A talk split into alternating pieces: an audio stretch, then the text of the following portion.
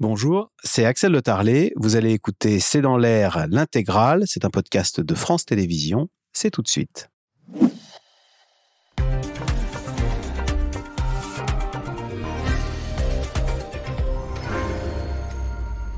Bonsoir à toutes et à tous. Des températures proches de 40 degrés. La France s'apprête à vivre la période la plus chaude de l'année. On annonce 36 à Grenoble, 38 à Lyon. Des villes qui pourraient devenir invivables en cas de canicule prolongée. Question, comment expliquer cette canicule tardive, fin août, alors que les journées raccourcissent et que le soleil est plus bas? Comment remettre de la verdure dans nos vies et dans nos villes pour amoindrir ce choc thermique? Et puis que faire pour se protéger des incendies alors qu'au Canada, plus de 13 millions d'hectares sont partis en fumée? C'est l'équivalent de la superficie de la Grèce.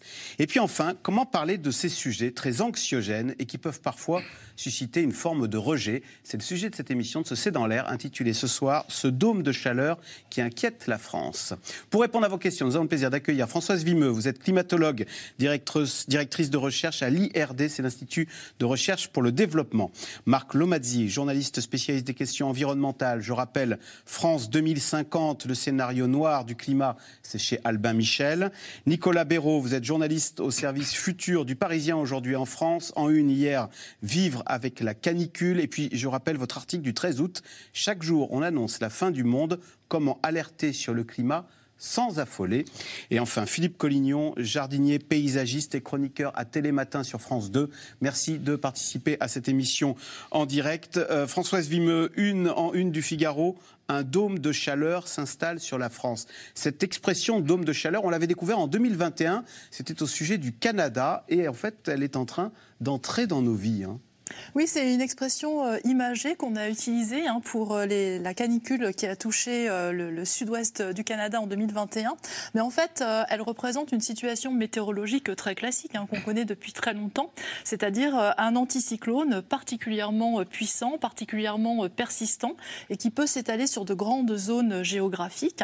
Et donc, ce genre de situation est très stable. C'est pour ça que les vagues de chaleur durent. ça chauffe l'air en surface. Donc, on a des des températures euh, élevées et le changement climatique en toile de fond vient en quelque sorte exacerber, doper cette situation météorologique classique et c'est pour ça qu'on a des températures aussi élevées aussi tardivement. Donc la situation météorologique n'est pas nouvelle, mais elle est dopée par ce changement climatique. En fait, Marco m'a les dômes de chaleur, ça a toujours existé, mais avant, on n'en parlait pas parce qu'on n'avait pas les mêmes températures c'est ça, on n'avait pas 40 degrés comme on va avoir. Oui, voilà, c'est ça. C'est l'intensité du, phénomène qui, euh, qui, est extrêmement euh, frappante. Je rappelle qu'au Canada, on avait atteint 40 euh, degrés dans les, dans les Rocheuses et il y avait eu 600 morts à l'époque. Hein, donc ça avait été un phénomène. En 2021. En 2021 au Canada, ça avait été un phénomène absolument incroyable. Et là, effectivement, ce qui se passe, c'est que ce dôme de chaleur qui aujourd'hui est sur la France, vous avez à l'intérieur du dôme de chaleur où l'air descend, se comprime et se réchauffe, des températures qui sont en gros de 10 degrés supérieurs au normal de saison. Et donc vous atteignez très rapidement des 40 degrés euh, en Occitanie, euh, dans la vallée du Rhône, euh, en Provence. Là où il y a 20 ans, on, on aurait atteint les 30 degrés, on peut dire? Oui, voilà, c'est ça, peut-être même. Oui, oui, 30 degrés, c'est ça. Euh, ce qu'il faut savoir aussi, c'est que euh, ces, canicules euh, après le 15 août sont quand même extrêmement rares. C'est-à-dire que depuis 1947, on en a eu 6. la, plus, la plus intense, la plus sévère, ça avait été 2012. En juillet 2012, il y avait eu 41,5 degrés dans le centre de la France à cause d'un dôme de, de, chaleur. Donc là, on verra si on, si on bat ces records-là. On va probablement s'en approcher, vu les températures qu'il y a à Lyon, effectivement ou à, Grenoble, il est probable qu'on euh, pulvérise les records de, chaleur. Euh, voilà, donc c'est un phénomène dont on va entendre parler de plus en plus souvent, parce que, je termine là-dessus, il y a une étude américaine qui, est sortie l'année dernière et qui montre que euh, on assiste à un déplacement de ces fameux anticyclones qui étaient basés, l'anticyclone des Açores, par exemple, bah, sur les Açores, ah qui se déplacent. Et donc, on a un gonflement, une intensification sur l'Europe et en particulier sur la France de ces dômes de, chaleur et de façon de plus en plus récurrente. Et donc on va en entendre parler dans les années à venir. Ah, c'est nouveau que ces anticyclones se déplacent davantage vers la France. Hein. Autrefois, ils étaient un peu plus au sud. Alors en fait, c'est toute la, question de comment le changement climatique vient affecter notre météorologie. Euh, est-ce que c'est juste la même météorologie mais elle est plus chaude?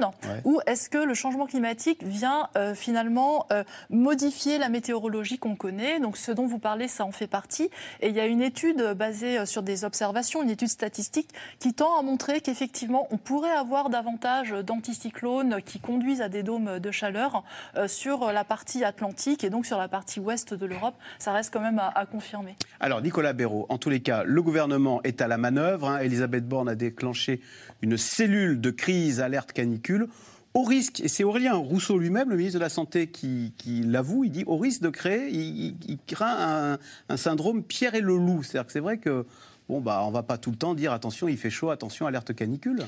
On va pas tout le temps dire, mais là, c'est vrai que ce qui rend cet épisode de canicule euh, particulièrement remarquable, au-delà du fait d'avoir demain la moitié des départements en vigilance orange, comme l'a dit Marc, c'est que ça survient après le 15 août.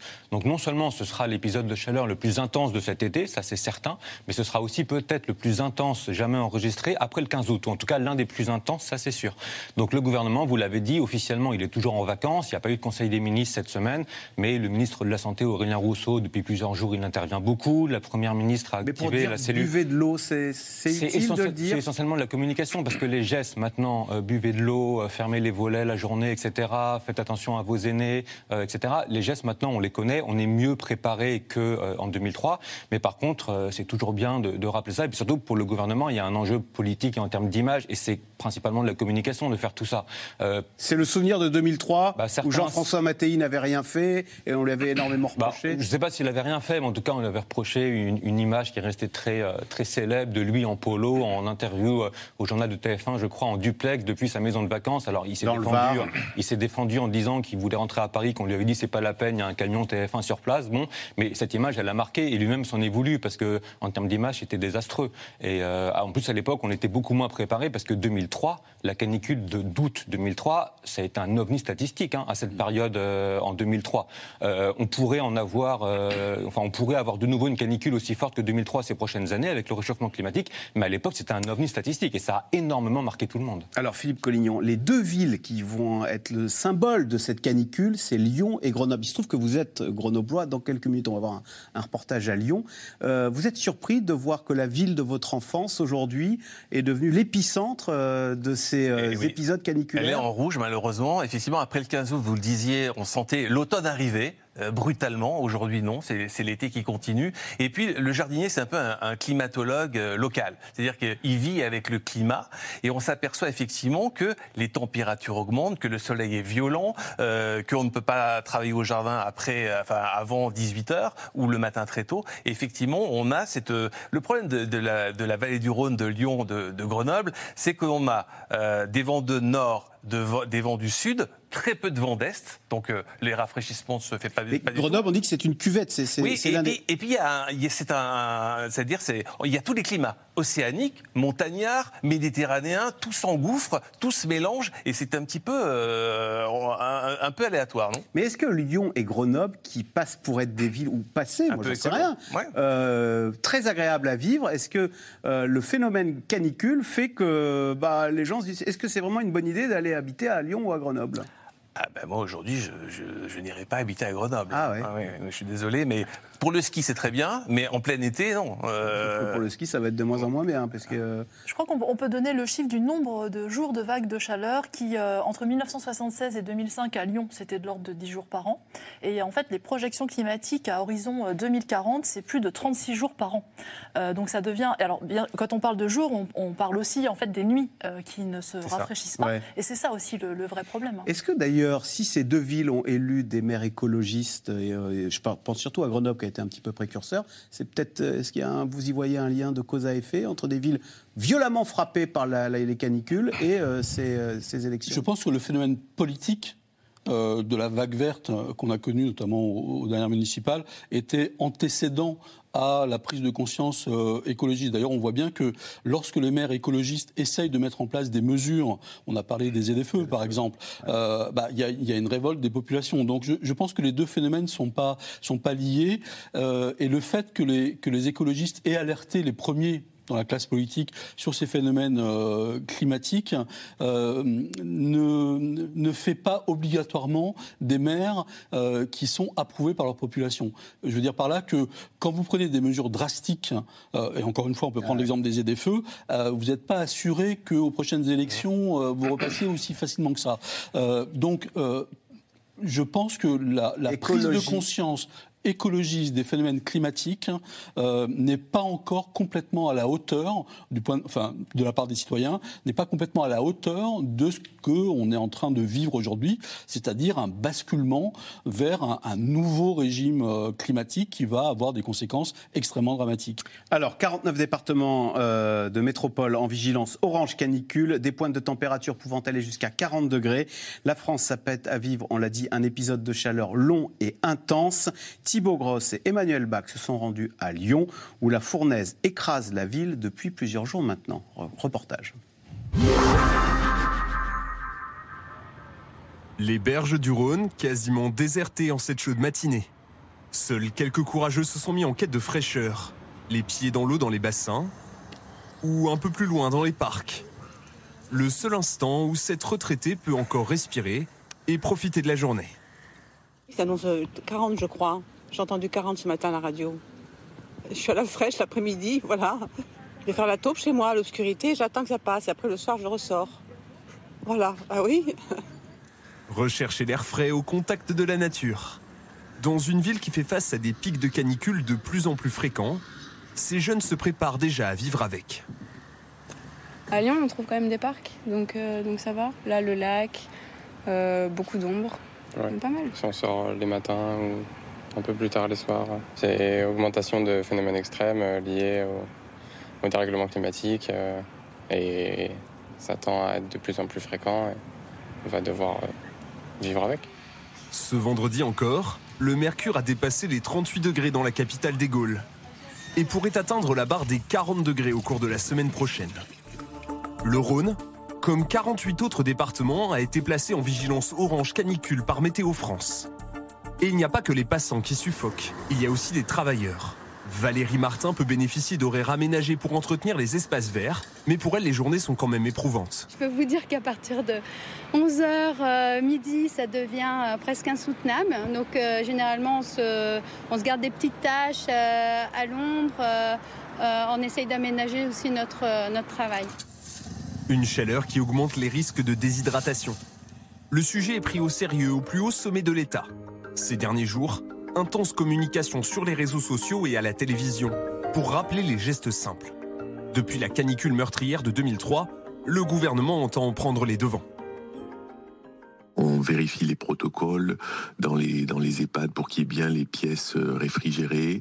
On vérifie les listes pour rappeler les personnes isolées. En matière de prévention, il faut jamais baisser la garde parce que si euh, les, gens commencent à, être touchés par la déshydratation, par euh, la faiblesse, évidemment, c'est l'hôpital qui derrière devra les prendre en charge. Et ce sont les plus fragiles qui sont menacés, comme dans cette EHPAD publique dans l'ouest lyonnais. Ici, on a activé le plan canicule. La traditionnelle loterie de l'après-midi s'accompagne donc d'activités plus rafraîchissantes. Est-ce que vous voulez manger une glace Prenez les jetons. Ah. Il y a vanille, chocolat, ah bah. Cet établissement doit respecter des règles strictes. On a des colonnes de rafraîchissement qui permettent de, de renvoyer de l'air en permanence à au moins 25 degrés. Et en fait, il faut que tous nos résidents ils passent au moins 3 heures par jour dans des, dans des salles qui sont climatisées. Et puis, on fait encore plus de distribution d'eau que d'habitude. Et les résidents aussi ont leurs petites astuces. Boire beaucoup déjà. Hein, et puis, ne pas trop s'encombrer de vêtements. Juste ce qu'il faut. Cette vague de canicule devrait durer jusqu'au milieu de la semaine prochaine. Un épisode qui pourrait se répéter. Lyon devrait être l'une des villes de France les plus touchées par la hausse globale des températures dans les prochaines années. Alors Philippe Collignon, question pourquoi Je ne sais pas si vous avez la réponse. Pourquoi la ville de Lyon est-elle aussi fortement exposée aux canicules? Ce qui est vrai, c'est que c'est une ville où il y a assez peu d'arbres quand même. Là, à la place Bellecour, euh, bah, on est exposé au plein cagnard. Le, problème d'une ville, c'est bien sûr ce qu'on voit, les immeubles, et ce qu'on ne voit pas, les sous-sols. Sous la place Bellecour, où vous avez des, parkings, ça va être difficile un peu de, de, creuser, des lignes de métro, de creuser, de planter des arbres. On peut évidemment mettre des bacs géants, mettre des plantes à l'intérieur. Le problème, c'est que ce sont des plantes qu'il va falloir arroser tout le temps, donc ça va pas être vraiment très écologique. Effectivement, on pourrait mettre peut-être un sable plus clair. Le problème du sable plus clair, euh, ça, ça, aveugle. Il y, a, il y, a, énormément de contraintes à, à, végétaliser la place Bellecour. Dans certaines villes, vous avez vu, ils mettent des petits parapluies euh, dans leur euh, dans leur rue. Évidemment, ça ombre, mais sur une place comme ça, c'est impossible. Certaines villes font des des, des, toiles de bateaux dans lesquelles il y a un peu de terre, un peu de végétalisation, mais sur la place Bellecour, elle est tellement immense. Comment faire? Euh, Françoise Vimeux, c'est un enjeu de végétaliser euh, nos villes, avec d'ailleurs euh, une autre contrainte, c'est qu'on le dit, il pleut pas assez, assez peu, et qu'un arbre, j'imagine, ça consomme pas mal d'eau, non? Ça consomme énormément d'eau. Ah oui, voilà. Oui, alors l'enjeu, c'est vraiment d'adapter euh, nos villes euh, aux, vagues de chaleur. Et la végétalisation, c'est euh, une des solutions. Alors évidemment, il faut planter des espèces qui voilà, sont adaptées à la ville. Et effectivement, si on est dans le sud de la France et qu'on a des espèces qui dépérissent tout de suite quand il n'y a pas d'eau, c'est une très mauvaise idée. Mais donc il y a la végétalisation. il y a aussi, bien sûr, tout ce qui est isolation thermique dans les bâtiments. Et en particulier les bâtiments privés, mais aussi les bâtiments publics. Hein. je pense à toutes les écoles. Et puis, qui ne sont euh, pas climatisés. Qui ne sont pas climatisés. Et on se rappelle, au mois de juin 2019, le brevet des collèges a été décalé parce qu'il y avait une vague de chaleur et qu'on pouvait décemment pas faire travailler en fait euh, les élèves avec ces températures. Mais c'est aussi toute l'année. Hein. On entend des professeurs qui disent en mai-juin, qui sont dans des mmh. salles surchauffées, il n'y a pas de store. Bon. Et puis il y, a, aussi d'autres solutions qui sont euh, débitumer, repeindre des zones en blanc. Débitumer, par exemple, dans les cours de récréation des élèves, des écoles? Je dirais dans, les, dans les cours de récréation mais pas que, dès qu'on peut. Pourquoi? Parce qu'en fait, le bitume, ça absorbe la chaleur, c'est une surface noire, elle absorbe beaucoup, elle la relargue pendant la nuit. Donc euh, ça, ça, ça participe On est à, 60 degrés en, plein, en plein soleil avec un, goudron, et à, couvert d'arbres, on descend à 22 degrés. Ah oui. Euh, Marc Lomazzi, France 2050, le scénario noir du climat. Euh, nos villes, Lyon, Grenoble, Paris, Bordeaux, euh, si le dôme de chaleur, c'est 40, si on continue de monter, est-ce qu'elles seront vivables? Est-ce que les appartements sous les toits euh, on pourra toujours y dormir. Bien sûr, il y a une réflexion à faire sur le, sur le bâti existant. Euh, à Paris ou à Lyon, il y a des immeubles type haussmannien. Euh, il n'est pas très sûr qu'on on ne pourra pas, par exemple, repeindre les toits en blanc des immeubles haussmanniens. les monuments historiques, d'ailleurs, pousseraient des hauts cris si on faisait ça. donc, il y a peut-être des, étages à condamner ou, en tous les cas, on va changer l'usage. ça sera de l'occupation saisonnière, ça sera des bureaux, etc. Euh, donc le bâti existant, c'est très compliqué. Il y a une chose à faire, à mon avis, qui est prioritaire, c'est d'arrêter avec le tout climatisation. Il y a des solutions de climatisation verte, euh, parce que la climatisation, le problème, c'est que vous êtes dans un environnement urbain euh, qui lui-même rejette de la chaleur, en particulier la nuit, ce qui empêche les gens, de se, les organismes de se reposer. Et donc, il faut passer à des climatisations vertes. On a à Paris la chance d'avoir un système absolument extraordinaire, où en fait, on récupère l'eau de la Seine pour l'envoyer, qui, qui, est plus fraîche, pour la renvoyer dans des canalisations qui permettent à des immeubles d'être refroidis. C'est ce type de solution qu'il faut peut-être euh, envisager un petit peu partout ailleurs. Donc ça, c'est pour le bâti existant. Et puis ensuite, bah, pour les nouvelles constructions, il faut absolument avoir des immeubles qui sont adaptés. Donc il y a des recherches très nombreuses qui sont faites, il y a des solutions extrêmement nombreuses pour avoir des immeubles qui sont à énergie positive, euh, qui consomment très peu, qui sont évidemment très bien isolés et qui permettent aux gens de L'hiver, on consomme moins mm. de, de, gaz ou de, de, chauffage, et l'été, on est protégé. Un exemple de, choses qui pourraient être faites, c'est euh, on pourrait tout à fait imaginer d'avoir des, panneaux solaires sur les immeubles qui fonctionnent, qui permettent le, le jour de refroidir de l'eau qui serait renvoyé la nuit dans les canalisations qui permettraient de, refroidir pardon, les, les immeubles. Ça, c'est pour les immeubles nouveaux. Il y a des tas de solutions euh, techniques. La domotique, par exemple, permet d'adapter euh, les ombres dans l'appartement en fonction, de la, en fonction de la, de, du, du, soleil et de l'orientation du, du, rayonnement euh, solaire. Donc il y a énormément de solutions. Ça coûte évidemment beaucoup d'argent. Mais par contre, je pense que tout le secteur de l'immobilier, par exemple, il y a là une formidable opportunité de business d'avoir des, des, nouvelles villes, euh, non pas les smart cities dont on rêvait il y a encore une dizaine d'années, mais des, des, des, climate cities, si j'ose dire, c'est-à-dire des villes complètement adaptées au réchauffement climatique. Nicolas Béraud. Et, d'ailleurs, ce phénomène d'îlot de chaleur dont on parlait, donc dans les grandes villes, effectivement, le bitume, le, les matériaux, le bâti qui absorbe la chaleur, qui est ensuite relâché tard le soir, fait que parfois, on a, notamment le soir, des différentiels de température très importants entre le centre-ville et la très proche banlieue. On peut être à Paris un soir à minuit avec 25-26 degrés, échanger avec un ami qui est en très proche banlieue qui, lui, a 18-19 degrés. Donc il y a un gros enjeu pour les grandes villes. Et au fond, pourquoi est-ce qu'il est important et même il devient urgent de, réfléchir à comment euh, s'adapter, comme l'expliquait Marc C'est que ça ça a des conséquences sur l'environnement, mais aussi sur la santé. Dans leur reportage, on voyait euh, des scènes en EHPAD avec des personnes âgées et très fragiles. On sait, maintenant c'est documenté, c'est chiffré, que les périodes de canicule ont un impact, notamment en termes de mortalité. L'été dernier, euh, Santé publique France a mené une étude, maintenant sur la base d'un modèle statistique qui est assez, euh, maintenant assez poussé, et le résultat c'était 7000 décès attribuable aux fortes chaleurs l'été dernier. On aura dans 2-3 semaines un bilan pour la canicule qu'on vit actuellement et qui va s'intensifier jusqu'au milieu de semaine prochaine. Donc il y aura malheureusement certainement des décès qui vont être liés à cette très forte chaleur. Donc il y a aussi euh, une urgence à s'adapter pour limiter l'impact sur euh, la morbidité et la mortalité de la population. Françoise Vimeux, et alors dites-moi si on se trompe, mais j'ai l'impression que cette chaleur, elle est plus humide. Euh, qu'on a un climat plus tropical. Alors d'abord, est-ce que c'est vrai Et est-ce que c'est plus difficile à supporter? On a l'impression qu'on est très vite très transpirant par rapport à une chaleur sèche qu'on connaissait autrefois en Provence. Alors ça peut être vrai, ça dépend de, la situation météorologique que l'on a et qui amène euh, à la vague de chaleur. Mais ce qui est sûr, c'est que dans un climat euh, plus chaud, votre atmosphère peut contenir plus de vapeur d'eau, donc plus d'humidité. Et donc euh, effectivement, on a des fois l'impression qu'il fait très très lourd. Et plus la température va être élevée avec un taux d'humidité important, ah, et... Il y a un problème de micro vous concernant. Je suis désolé. Je crois qu'il est en train de changer. Par exemple, hier, il faisait, ah, il est tombé. Il faisait 31, 32 degrés euh, à Paris euh, au thermomètre, mais le ressenti était proche de 38, 39, voire 40, justement parce qu'il y avait un gros, un, un taux d'humidité important.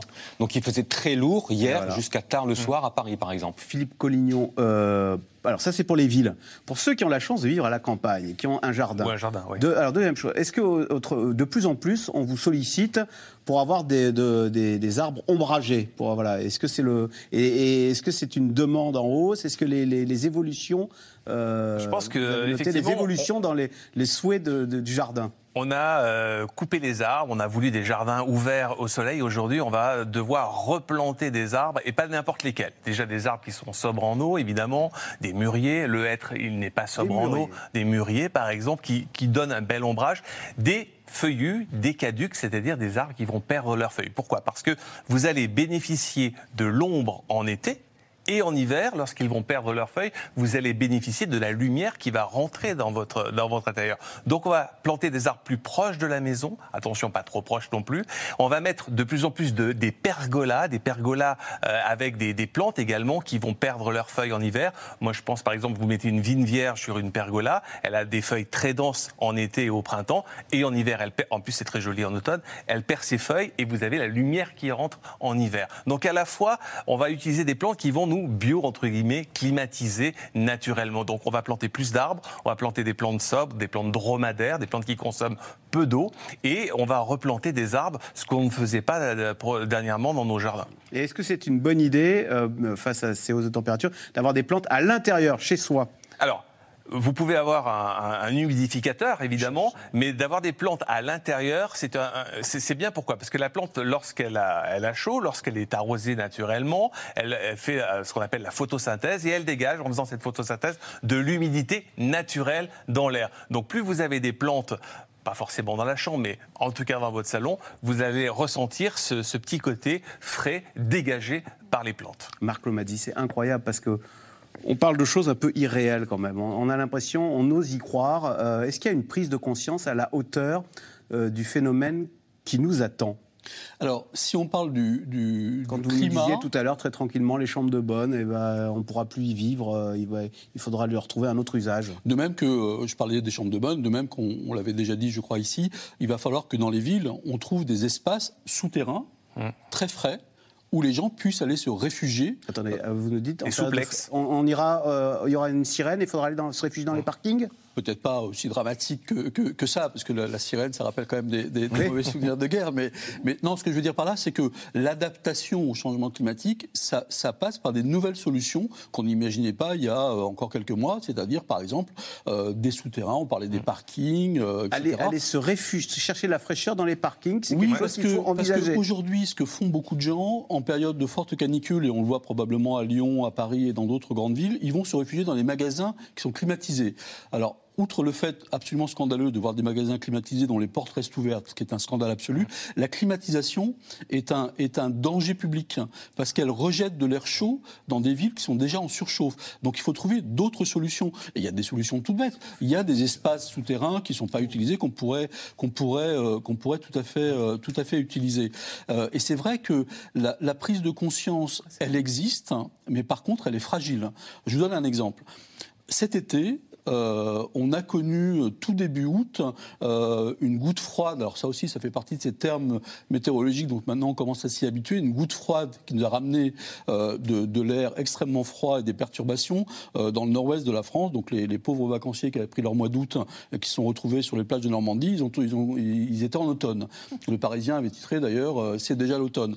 Et donc c'est fragile cette prise de conscience que les gens se disent mais de quoi on nous parle? On nous dit canicule alors que nous, il fait 14 ou 15, j'exagère peut-être, mais il fait, euh, il fait pas très beau, il fait même froid, on peut pas se baigner, on a remis les pulls, etc. Donc de quoi nous parle-t-on? Donc ça c'est très fragile. Il y a d'autre part une offensive euh, climato-sceptique euh, qu'il faut pas négliger, qui est absolument présente sur les réseaux euh, sociaux et les, les climatologues très nombreux en font l'objet tous les jours d'attaques sur les, sur les réseaux sociaux. Donc c'est fragile. Donc ça veut dire que les campagnes de communication du gouvernement, c'est très bien, mais c'est très ponctuel. Euh, et moi, le je... climato-scepticisme, ce que vous nous dites, est là et il ne s'émousse pas malgré ces canicules à répétition. Non, de même qu'il y avait eu des antivax, hein, il y a aujourd'hui des climato-sceptiques. Je ne sais pas mesurer aujourd'hui quel est leur impact dans l'opinion publique, mais c'est vrai qu'on en voit, euh, en tous les cas, sur les réseaux sociaux, ils sont très actifs, et donc la prise de conscience est, est fragile. Euh, et il faudrait probablement que le gouvernement investisse euh, dans des campagnes de communication. Les médias ont un rôle évidemment primordial à, à jouer dans la prise de conscience de ce qui nous attend. La difficulté, vous l'avez annoncé dans, vos, dans, dans la présentation de l'émission, c'est que euh, quand on dit la réalité des projections climatiques, Ah bah on a envie de mettre la tête dans le sable. hein. voilà, on désespère les gens. Donc il y a une ligne de crête qui est on dit la vérité aux gens sur les projections climatiques et on leur explique quelles sont les solutions à court terme et à moyen terme qui probablement vont être très, très compliquées à mettre en œuvre et très douloureuses. Françoise Vimeux, euh, c'est vrai que cette une du Parisien, non, votre micro refonctionne, c'est bon, ça refonctionne. Cette une du Parisien, c'était début août, je crois, météo déjà l'automne. Eh ben, elle avait fait, j'allais dire chaud au cœur. On se disait ah bon bah ça va, c'est pas si grave. On avait comme un, petit vent frais d'e- d'espoir. Oui, alors c'est ce que, vous dites, mais euh, beaucoup de personnes se sont dit euh, non, mais euh, c'est quoi cette histoire Il pleut en, Normandie, il fait frais en Normandie, mais le changement climatique alors? Et là, je pense qu'il faut, faire beaucoup de pédagogie pour expliquer d'abord la différence entre météorologie et climat. Hein, ça, c'est très clair. Quand on parle de changement climatique, on parle de changement sur le long terme, sur des moyennes de 20 à 30 ans. Et puis, en météorologie, en France, on a toujours eu des, temps différents entre le nord et le sud de la France. Qui s'est passé début août, c'est juste euh, une petite. parce que euh, à cet endroit-là, euh, vous regardiez avec une loupe cet endroit-là, c'est vrai, il faisait euh, assez frais, il pleuvait, et partout ailleurs, bah, c'était pas la même chose. Nicolas Béraud, c'est vrai que vous avez, c'est vous-même qui avez rédigé cet article. Chaque jour, on annonce la fin du monde. Comment alerter sur le climat sans affoler? Et je vais citer, vous avez interrogé un francilien de 30 ans, conscient hein, des dangers climatiques. Quentin, il dit Chaque jour cet été, j'avais l'impression d'entendre parler de la fin du monde à venir. C'était franchement désespérant. Il disait démotivé. Et, et vous aviez également euh, cité le, climatologue François Gémen, qui dit Moi-même qui travaille sur le changement climatique, il m'arrive d'être complètement saoulé par tous ces messages catastrophiques. Bah, alors c'est vrai que cet été, au niveau mondial, on a eu des températures records de l'océan. On a eu un mois de juillet le plus chaud jamais enregistré. Il y a eu différentes euh, études qui sont sorties suggérant par exemple que la banquise arctique euh, pourrait disparaître en été dès 2030 plutôt que ce qu'on pensait. Donc il y a eu effectivement une, cascade d'annonces ou de projections assez, assez pessimistes, mais qui sont, qui sont réelles. Et c'est vrai qu'il y a une, une question qui, qui taraude certains scientifiques, c'est comment communiquer comment communiquer, comment alerter sur les enjeux et les dangers avec le changement climatique mais certains se disent sans forcément affoler, au risque sinon, euh, ont-ils l'impression d'être contre, contre-productifs parce que ça démotive les gens si on a l'impression qu'on ne peut plus rien faire et, que c'est inéluctable. Donc c'est pour ça qu'il y a un débat qui taronne un peu certains chercheurs. Il y a un exemple qui a fait, qui a fait beaucoup parler et que je rappelais dans cet article, c'est, vous savez, le, le, fameux tweet de l'élu écologiste Sandrine, Sandrine Rousseau, qui avait parlé des 60 degrés en Espagne. Voilà, sans, préciser, qu'il s'agissait de la température au sol. Alors elle s'en est justifiée, elle a dit, c'était pour que les gens se réveillent sur la gravité et l'ampleur euh, qu'à ce réchauffement climatique. Elle avait, elle avait dit, j'attendais un effet wake up. Voilà, donc euh, réveillez-vous quelque part. Donc ça, c'est une stratégie qui est assumée. Euh, de, sa part et par d'autres, notamment des associations. Mais il y a d'autres personnes, des scientifiques ou d'autres associations qui estiment que ce genre de discours nuit à leur travail de, de pédagogie et nuit à ce qu'ils recommandent. Et voilà, donc ils n'ont pas tous la même ligne à ce sujet. Et pour revenir effectivement à la période fraîche, à la fraîcheur estivale qu'on a eu début août, bah, nous, en tant que journalistes, et vous parliez de la une du Parisien, mais il y a toujours ce travail de pédagogie à faire que dans un climat qui se réchauffe, il y a toujours des périodes plus chaudes que les normales de saison et des périodes plus froides, mais que, du point de vue climatique, il y a davantage de périodes plus chaudes que de périodes plus froides, et surtout, il y a beaucoup plus de nouveaux records de chaud que de nouveaux records de froid qui sont atteints euh, semaine après semaine. Françoise Vimeux, vous vouliez réagir sur ce wake-up de Sandrine Rousseau avec ses 60 degrés en Espagne Oui, parce que je pense qu'on est beaucoup euh, de, climatologues à, à, trouver cette situation euh, désespérante parce que nous, on, vient, on essaye d'expliquer au mieux. Bien sûr, on simplifie, mais on essaye toujours d'être au plus proche de, notre connaissance, hein. euh, toujours en rappelant ce que l'on sait et ce que l'on ne sait pas. Et donc dire quelque chose qui est faux, en sachant que c'est faux, pour euh, réveiller les consciences, alors que nous, on essaye vraiment de dire aux gens, mais euh, voilà, nous on est des scientifiques, on n'a rien à vendre, on n'a rien à gagner, on n'a rien à perdre, on essaye de vous dire au mieux l'état de notre connaissance aujourd'hui. Bah, je trouve que quand on a ce genre de message, ça ne nous aide pas du tout. Et bon, moi, je, encore une fois, surtout qu'elle elle avait été alertée sur le le fait qu'il y a une grosse différence entre la température de surface et la température de l'air. Le côté positif, c'est que ça nous a donné la possibilité d'expliquer aux gens quelle était euh, cette différence. Mais vraiment, c'est un peu détruire euh, finalement le, travail de communication que nous, on essaye de faire en, étant le, le, plus proche vraiment de, de, ce que nous savons. Et quand on ne sait pas, on dit qu'on ne sait pas. Vous voyez ce que je veux dire? Beaucoup de scientifiques disent la réalité est suffisamment euh, grave pour ne pas en rajouter. Pas la peine d'exagérer quelque part. Euh, Marc Lomati, question de Chris en Haute-Savoie. Qu'est-il prévu en cas de canicule sur Paris lors des JO de 2024 C'est vrai que toutes les compétitions sont l'été, hein, que ce soit le mondial de foot. D'ailleurs, là, il y a un match de foot qui est décalé de 17 à 19 h Monaco, à cause de la canicule. Non, ce qui est, frappant, c'est que euh, à l'occasion de cette canicule euh, tardive et de ce mois de juillet 2023, qui restera dans les annales hein, au niveau mondial de la de la climatologie, puisque c'est le, le, mois de juillet le plus chaud jamais enregistré probablement depuis des des, des, des milliers de d'années, et, c'est le, mois. Alors je crois que c'est euh, le 18e mois consécutif au-dessus des normales. Donc on vit complètement quelque chose de d'absolument incroyable sur le plan climatologique et absolument dramatique. Et dans le même temps, vous voyez à la télévision euh, et vous entendez à la radio des sujets en permanence sur les JO de 2024. Les JO de 2024, à moins que je me trompe, mais ils vont se dérouler en plein été. Euh, il est possible et il est peut-être probable qu'il y ait une vague de chaleur euh, à Paris à cette époque-là. Donc moi, je pose la question depuis déjà plusieurs semaines de savoir qu'est-il prévu en matière de, protection dans les fan zones, dans les, dans, les, dans les enceintes sportives, si jamais il y a une vague de chaleur. L'impression que j'ai, c'est que pour l'instant, pour ne pas nuire à l'image euh, d'organisateurs des, des, JO de la ville de, Paris, on met un peu le sujet sur le, sous le tapis euh, et on risque de se réveiller, mais un peu tard, en se disant mince, on n'avait pas prévu. Alors il y a un modèle qu'on avait eu, c'était euh, des, grands rassemblements sportifs en plein désert à coup de climatisation. Ça, évidemment, c'est niette. C'est le Qatar. Mais, mais qu'est-ce qui est prévu en France? Il faudrait au moins décaler les horaires des, des, des, matchs et des, et des, et des grandes compétitions, mais ça va poser problème, des, problèmes de diffusion et de rediffusion de ces, de ces, en direct le, très tôt le matin, c'est compliqué. Donc en tous les cas, on voit bien que là, on est dans une, dans une situation un peu schizophrénique. On parle des dangers du réchauffement climatique tout en faisant comme si de rien n'était pour l'organisation d'un événement de catégorie mondiale. Donc là, il y a quelque chose qui ne va pas. Euh, parmi les efforts de pédagogie qu'il faut faire, il faut dire qu'on ne pourra plus, on ne pourra plus demain jouer euh, le, la compétition en Ligue 1, euh, jouer les grandes compétitions internationales en France, comme on le faisait il y a quelques années. Ça ne sera plus possible. Il faut simplement le dire. Le mondial de foot, peut-être ce sera moins en juillet et euh, dans d'autres. Mais pourquoi l'organiser en plein été? Philippe Collignon, dans tous, tous ces dérèglements avec ces conséquences spectaculaires, on sait que maintenant il y, a des, il y a des fraises qui poussent au mois de novembre. petite astuce, on me dit qu'il y a beaucoup de cèpes dans la forêt de Fontainebleau. Alors, or, les cèpes, je crois que c'est plus c'était vers la Gironde, c'est plus le sud. Est-ce que la nature, où on voit des feuilles qui jaunissent en plein été, euh, est-ce qu'il y, y, a des tas de choses que vous pensiez impossibles et que bah, euh, Il faut suffit de regarder la nature. Les arbres sont, ont une intelligence. On ne va pas revenir dessus. C'est-à-dire que dès qu'il fait trop chaud, dès qu'il n'y a plus d'eau, bah, ils vont se séparer euh, de, leur, de certaines feuilles. Donc on a un automne plus précoce pour, pour certains arbres. Il y, a, y, a, des animaux qui vont se reproduire plus tôt ou plus tard. Tout est, tout est bouleversé. Et la flore et la faune. Là, en ce moment, effectivement, on vit un petit temps tropical, donc euh, il pleut, il fait chaud, donc il y, a des, il, y a des, choses qui vont se passer.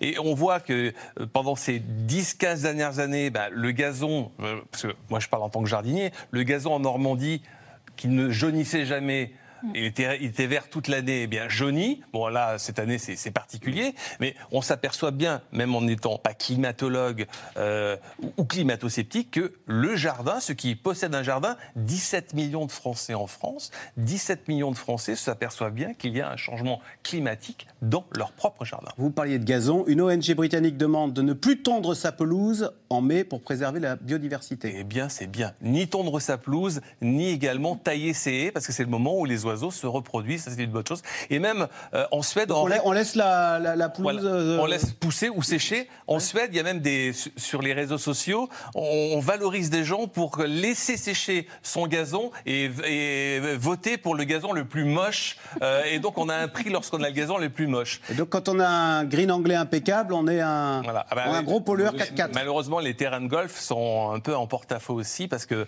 ne va pas laisser sécher malheureusement les, les terrains de golf. Donc il y a encore un problème avec l'eau. Euh, c'est encore autre chose. Alors la France n'est pas la seule à être touchée par les phénomènes climatiques externes. Le mois de juillet, on l'a dit, a été le plus chaud jamais enregistré sur Terre. Le thermomètre a dépassé cette année les 50 degrés dans plusieurs endroits du globe. Sujet de Anne Maquignon et Ilana Azinko.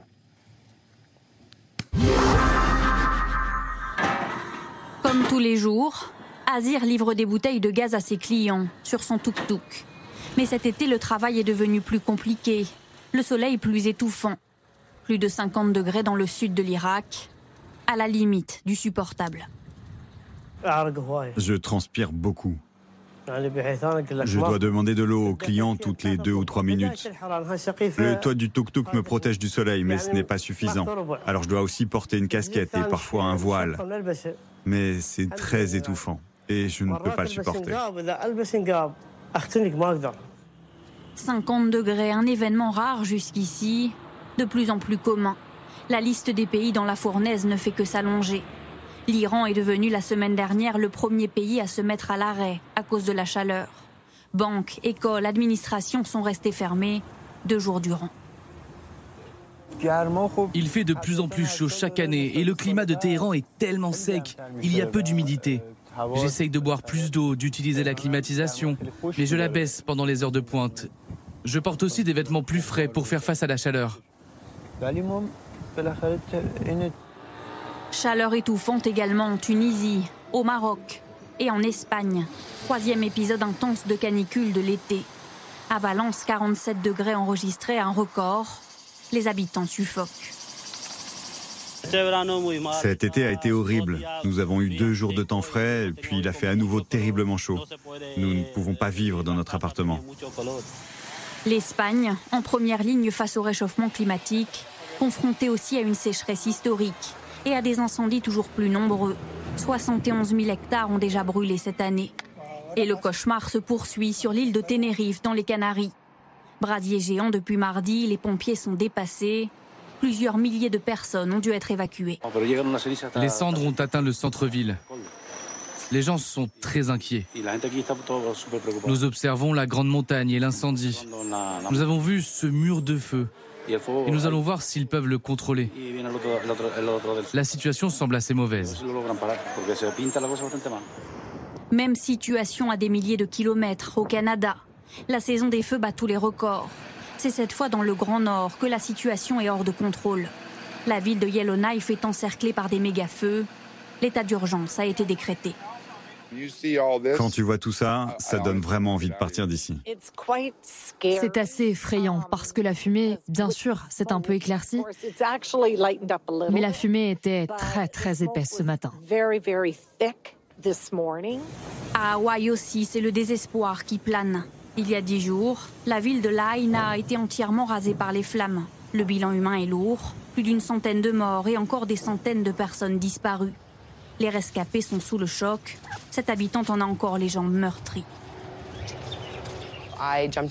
J'ai sauté dans ma voiture et j'ai commencé à descendre sur la rue principale. Tout était noir, je ne voyais même pas à 3 cm à travers mon pare-brise. J'ai conduit de mémoire pour arriver en bas. J'ai passé environ 8 heures près de la digue avant d'être secouru. Sur ces 8 heures, j'ai passé au moins 5 heures dans la mer avec de l'eau jusqu'au cou à essayer de me protéger de l'incendie. Um, Depuis, un procès en incompétence est fait aux autorités. Les sirènes n'ont pas été déclenchées et l'aide du gouvernement a tardé à arriver. Joe Biden est attendu sur place ce lundi. Alors, question téléspectateur Nicolas Béraud, pourquoi n'arrive-t-on pas à circonscrire les incendies au Canada? Quelles sont les conséquences à ce jour? Alors, bon, déjà un petit chiffre sur les Canada, 14 euh, millions d'hectares qui sont partis en fumée, c'est deux fois plus que le précédent record depuis le début des mesures en 1980, donc c'est vraiment une saison des feux historique chez eux. Euh, il y a une stratégie qui est souvent utilisée par les pompiers au Canada, mais aussi aux États-Unis, et qui n'est pas du tout la même qu'en France, parce que les paysages sont très différents, c'est que là-bas, souvent, il y a des forêts gigantesques, avec pas d'habitation, pas de village. Donc parfois, les pompiers, comme ils n'arrivent pas à contrôler des feux aussi gigantesques, bah, parfois, euh, ils laissent la forêt brûler quelque part, puis ils attendent la pluie ou alors ils attendent des renforts. Et c'est pour ça qu'il peut y avoir des étendues énormes euh, qui partent en fumée parce que vraiment le paysage euh, n'a rien à voir. Des pompiers de l'Hérault qui étaient partis sur place m'avaient raconté que les paysages n'avaient rien à voir, que eux, ils, avaient été frappés par l'immensité des lieux. Alors eux, c'est un peu différent parce qu'au Québec, ils avaient dû protéger un petit village, donc c'était un peu différent. Ils avaient dit qu'ils avaient fait un retour d'expérience intéressant parce que c'était une expérience très différente de ce qu'ils vivent habituellement en France. Mais Marc dit est-ce que le revers de la médaille, cette stratégie, bah, on laisse brûler le feu, c'est que ce feu, au début, il était à l'est du Canada, vers le Québec. On se souvient début juin de ce nuage de fumée qui avait envahi jusqu'à la ville de New York, Orange. Euh, donc comment ce ce feu, il est passé de l'est à l'ouest, parce que là, c'est le plein ouest qui bouge. Aujourd'hui, tout le Canada, tout le nord du Canada, de, de la province de Québec, le nord de la province de Québec jusqu'aux Rocheuses et à la Colombie-Britannique, brûle. Donc il faut bien se rendre compte de ce que ça veut dire. C'est des centaines de kilomètres de lignes de front de, feu absolument incontrôlables. Une des explications à ça, c'est que euh, le Canada a été victime de, ce que la NASA appelle les nuages cracheurs de feu. C'est-à-dire que quand un feu devient très intense, il dégage un immense panache de fumée. L'immense panache de fumée s'élève dans la haute atmosphère, rencontre des masses froides et ça provoque d'immenses orages qui déclenchent des foudres euh, et qui, les, orages, en déclenchant de la foudre, déclenchent des, incendies. Et au fur et à mesure que les orages se déplacent, et eh ben, les incendies se, déplacent, ce qui explique qu'on voit des populations pris au piège de feux euh, auxquels ils ne s'attendaient pas, parce que simplement, il y a eu un orage hein, qui a déclenché ces, ces, feux. Alors effectivement, euh, au Canada comme aux États-Unis, les États-Unis et le Canada ont l'habitude depuis des années et des années des très grands feux parce qu'effectivement, ce sont souvent des forêts de pins, de mélèzes et de sapins. C'est une poudrière. Donc ils ont l'habitude de ces feux. Leur stratégie à eux, c'est de dire aux populations qui sont menacées, au bout d'un certain moment, évacuer. Alors on voit ces images de, de files interminables de voitures qui évacuent les, lieux. Les, pompiers arrivent, les gens sont évacués, ils, ils font des contre-feux et ils essayent comme ça de, de, de maîtriser l'incendie qui en fait est devenu incontrôlable. En France, on a une stratégie absolument inverse. Nous, la stratégie, c'est on fait de la reconnaissance par hélicoptère, par caméra euh, euh, qui détecte la moindre fumée et on intervient par des moyens aériens le plus tôt possible pour éviter justement que le feu devienne incontrôlable. Mais aux États-Unis au Canada, euh, c'est une, une situation qui est aujourd'hui, ça dure effectivement depuis mai le Canada brûle depuis, mai. C'est très lié au changement climatique parce que euh, ces zones boréales et arctiques sont un des hotspots du changement euh, euh, climatique. Et en plus, ça, a une conséquence absolument terrible, c'est que ça dégage des millions et des centaines de millions de tonnes de CO2.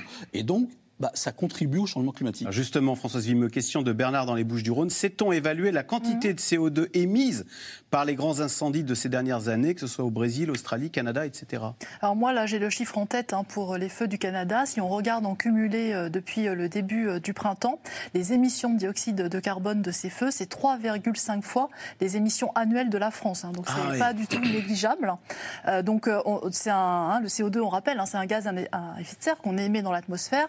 uh, Bon, euh, on, peut peut-être euh, être un peu moins euh, pessimiste en se disant que ce dioxyde de carbone, il va être en partie ou en totalité réabsorbé par la forêt quand elle va se régénérer, si elle se régénère, mais elle va, ça ne va pas être réabsorbé sur la, même échelle de temps. Hein, C'est-à-dire que c'est émis ponctuellement, quand c'est émis, c'est émis, et après on espère que la forêt se régénérera pour le, la réabsorber. Une forêt qui grandit absorbe plus de dioxyde de mmh. carbone qu'elle n'en émet.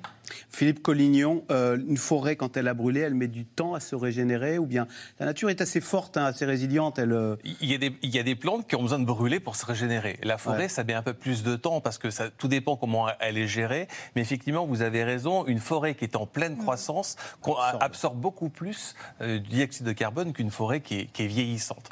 Et ça, c'est des forêts qui ont, une centaine d'années et qui, qui brûlent parce qu'il y a aussi peu de chemin d'accès pour arriver à, à, atteindre les feux de forêt au Canada. Vous parliez dessus, je crois que j'ai noté un milliard de tonnes de CO2 rien que pour euh, dégager par euh, les incendies au Canada. C'est énorme, énorme. Alors la régénération, elle est à la fois naturelle, mais également elle peut être humaine, puisque demain, il va falloir planter peut-être des espèces. Là, c'est de la monoculture, hein, c'est-à-dire uniquement euh, du sapin, du mélèze, etc. Il va falloir peut-être faire une mixité dans les essences d'arbres. Ah de mélanger du caduc, du feuillu. Marc Lomazzi Oui, il y, a une chose quand même qu'il faut souligner qui est, euh, extraordinaire, c'est qu'on on a connu pour la première fois l'an dernier, euh, à Test de Bûche, à Landiras, euh, des, des méga-feux. Alors c'était 30 000 hectares qui ont brûlé en Gironde versus 14 millions, hein, donc c'est là au Canada. Hein, c'est un cumul au Canada. Voilà, donc on est dans un rapport de 1 à 400. Hein, donc nos, méga-feux n'avaient rien à voir. Ce que je veux dire, c'est que autant l'Amérique du Nord, on a l'impression qu'ils sont impuissants face à ces feux et ces méga-feux, en particulier à cause de ces grands espaces. Euh, bon, on comprend très bien la situation euh, là-bas. En France, on a eu un électrochoc en 2022 avec ces méga-feux qui sont apparus et très vite, il y a eu pour le coup une mobilisation à la fois des professionnels et des, euh, et des pouvoirs publics. On a considérablement augmenté la flotte de moyens aériens, euh, des Canadair, des Dash, des hélicoptères. Euh, les, les, pompiers sont extrêmement mobilisés, sont extrêmement efficaces et donc une lueur d'espoir, c'est que même si la France comme l'Europe en général est un hotspot du changement climatique, un haut lieu du changement climatique, euh, peut-être qu'en France, grâce à, à, la fois la stratégie, le professionnalisme, les moyens qui sont développés, hein, il, y a, il, y a, 250 000 pompiers en France, euh, donc 40 000 professionnels, donc c'est quand même complètement gigantesque. Euh, peut-être qu'on arrivera, en tous les cas, à maîtriser ce problème des feux en France. Alors justement, cet été, la France est pour le moment moins touchée par les incendies que l'année dernière. La vigilance contre les feux de forêt est actuellement actuellement à son maximum. Et vous allez le voir dans ce reportage tourné à Marseille, les sapeurs-pompiers bénéficient de moyens technologiques particulièrement performants. Adrien Portron, Pierre-Jean Perrin et Michel Bouilly. Cet après-midi-là, sur le tarmac de l'aérodrome, départ à bord de cet avion pour le lieutenant Richard Trabuc et son équipe. Codis 13, Horus 13. La mission du jour survoler une zone qui a brûlé récemment.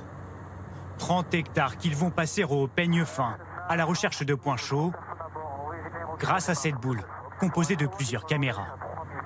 Nous avons plusieurs objectifs sur la caméra avec des grands angles, avec euh, des positions pour voir pouvant nous, permettre de visualiser des distances très éloignées, qui peut être entre 40 et 50 km de l'avion.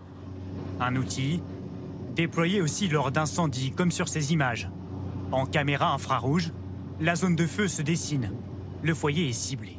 Cette technologie qui est tout à fait innovante euh, nous permet euh, d'avoir euh, un coup d'avance en fait sur, sur, un chantier qui vient d'éclore. Une technologie au service des sapeurs-pompiers. Au poste de commandement à Marseille, 30 caméras fournissent en temps réel une vision des massifs. Alors en cas d'alerte incendie... On a un départ de feu sur... Euh, vers Aix-en-Provence. Ce sapeur-pompier repère la zone indiquée en seulement quelques mouvements, à la recherche d'un feu naissant. Donc je viens de braquer quatre caméras euh, sur, ce, euh, sur ce point qui s'affichent donc ici. Et on voit que pour l'instant, je ne vois pas de fumée. Fausse alerte cette fois-ci. Mais cette manœuvre, il la répète des dizaines de fois par jour en période estivale. Car le département est sensible.